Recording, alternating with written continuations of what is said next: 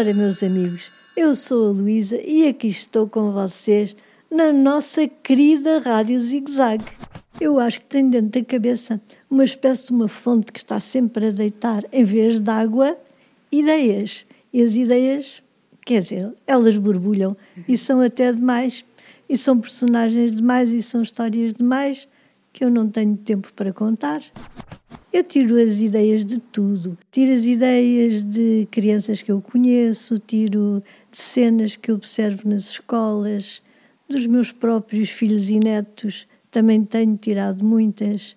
Tiro ideias da televisão, tiro ideias de livros, então tiro ideias loucas de coisas que vou imaginando também, às vezes relacionadas com, real, com certas realidades, outras vezes que são o oposto dessa realidade.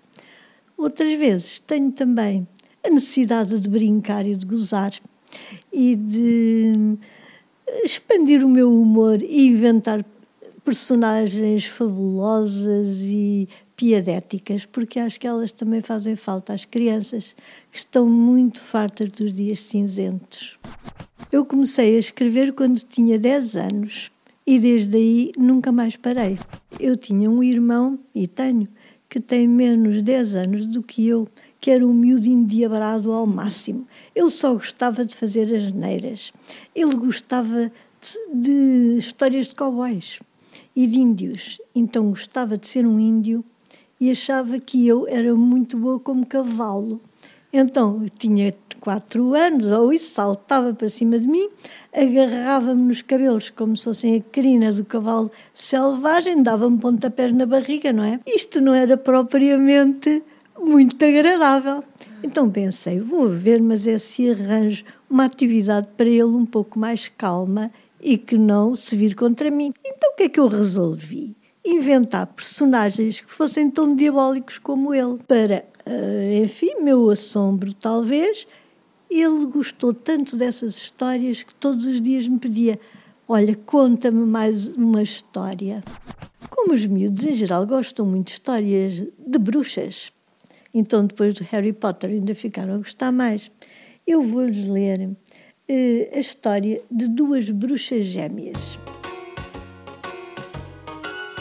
Certa noite, negra como carvão, nasceram no Monte dos Feitiços duas bruxinhas gêmeas. O pai trabalhava muito longe, na oficina dos caldeirões mágicos. Por isso, a mãe escreveu-lhes uma carta comunicando os nascimentos. Dizia assim: Querido marido, feiticeiro do diabo, tivemos hoje duas filhas. Uma é linda, cheia de sardas, com o nariz torto como um papagaio, o cabelo espetado e duas verrugas enormes na cara. Vais ter orgulho nela.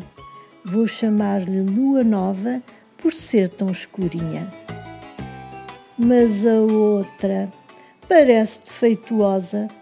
Saiu loura, com dois grandes olhos azuis e não tem sequer um sinal na pele.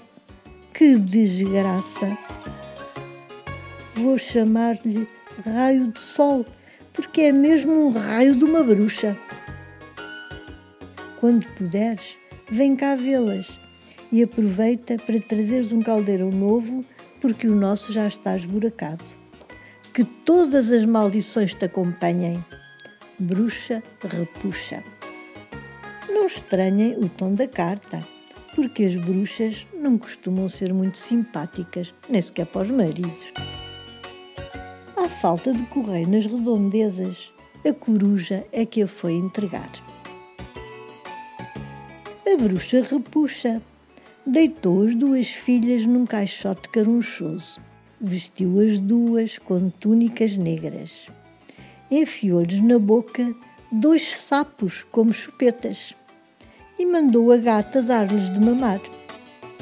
As gêmeas eram tão amigas que a mãe se enfurecia pois as bruxas não devem ser amigas de ninguém.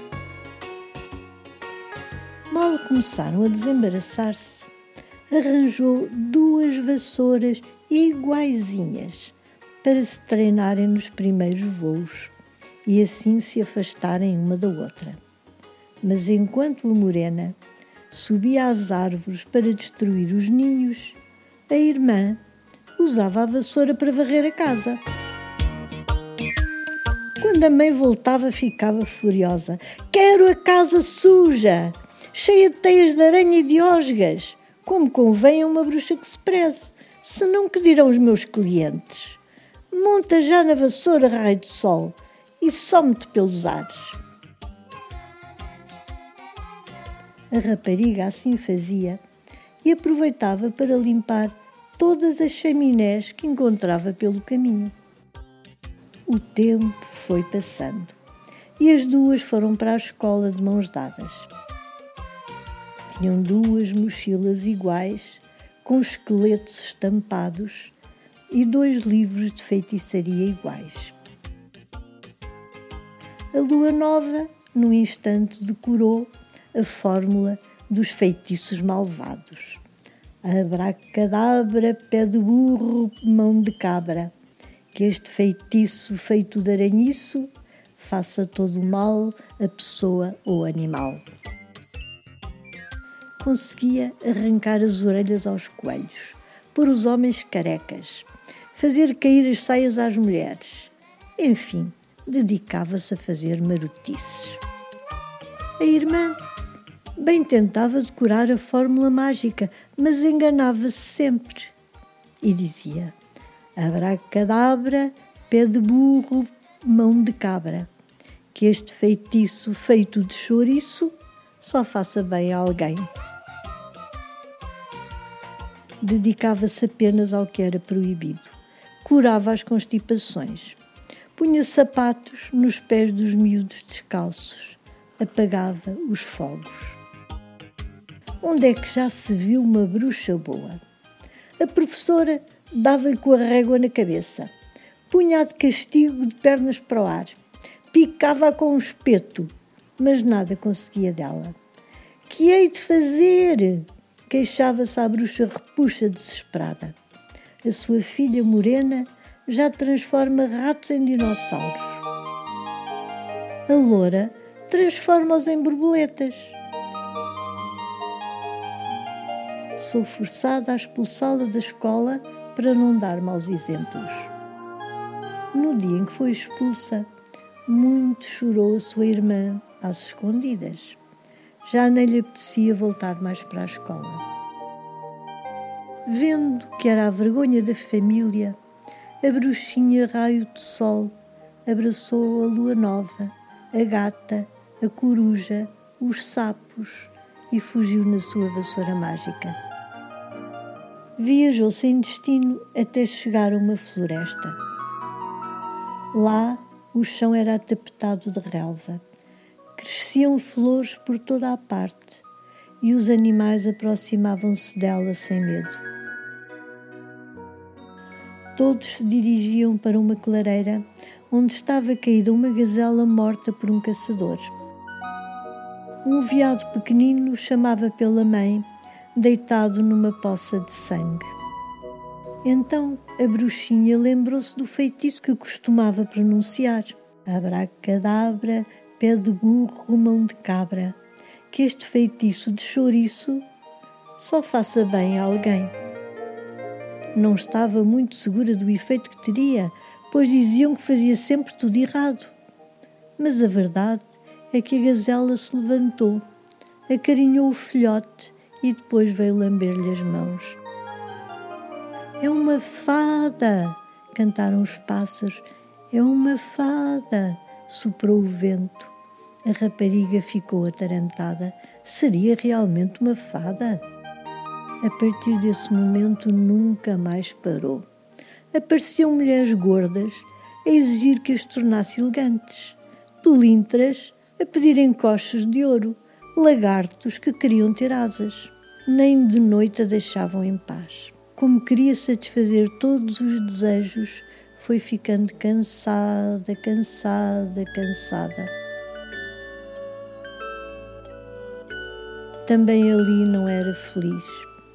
Muitas vezes entristecia ao pensar na família, na gata preta e na coruja. Até sentia falta da sopa de baba de sapo. Então montou na vassoura e tomou o caminho de casa. Quando lá chegou, pôs-se a chamar: Mana, mãe! Só uma vozinha muito sumida lhe respondeu. Procurou na cozinha cheia de teias de aranha, no quarto repleto de osgas, porque a casa não tinha mais divisões. Mas nada. Mana, mãe! Então sentiu qualquer coisa a remexer dentro do enorme caldeirão. Para chegar à borda, teve de se empoleirar num banco. Espreitou. Lá no fundo estava a irmã, tão encolhida, tão pequena como um grão de milho. Caí no caldo do feitiço, salva-me! Aflita, raio de sol, pronunciou a única fórmula que conhecia. Abracadabra, pé de burro, mão de cabra. Que este feitiço de chouriço só faça bem a alguém. E logo a irmã começou a crescer, a crescer, a crescer, até que conseguiu puxá-la para fora. Abraçaram-se. E a mãe perguntou ao raio de sol.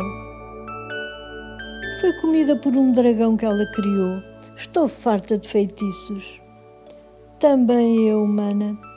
E se fôssemos viver para a cidade? Se em vez de tu seres bruxa e eu fada, passássemos a ser pessoas vulgares? montaram as duas nas vassouras mágicas e desapareceram no céu. Por entre as nuvens ouvia-se uma canção. Somos duas gêmeas, mas nada iguais. O que uma tem a menos, a outra tem a mais. Uma é lourinha, a outra é morena. Uma é bem alta, a outra é pequena. Se uma é bruxa, a outra é fada. Isso não importa, até tem piada. Somos duas gêmeas e estamos unidas pelo coração para as nossas vidas. E terminou. Obrigada por teres estado connosco na Rádio Zig Zag. Luísa Ducla Soares.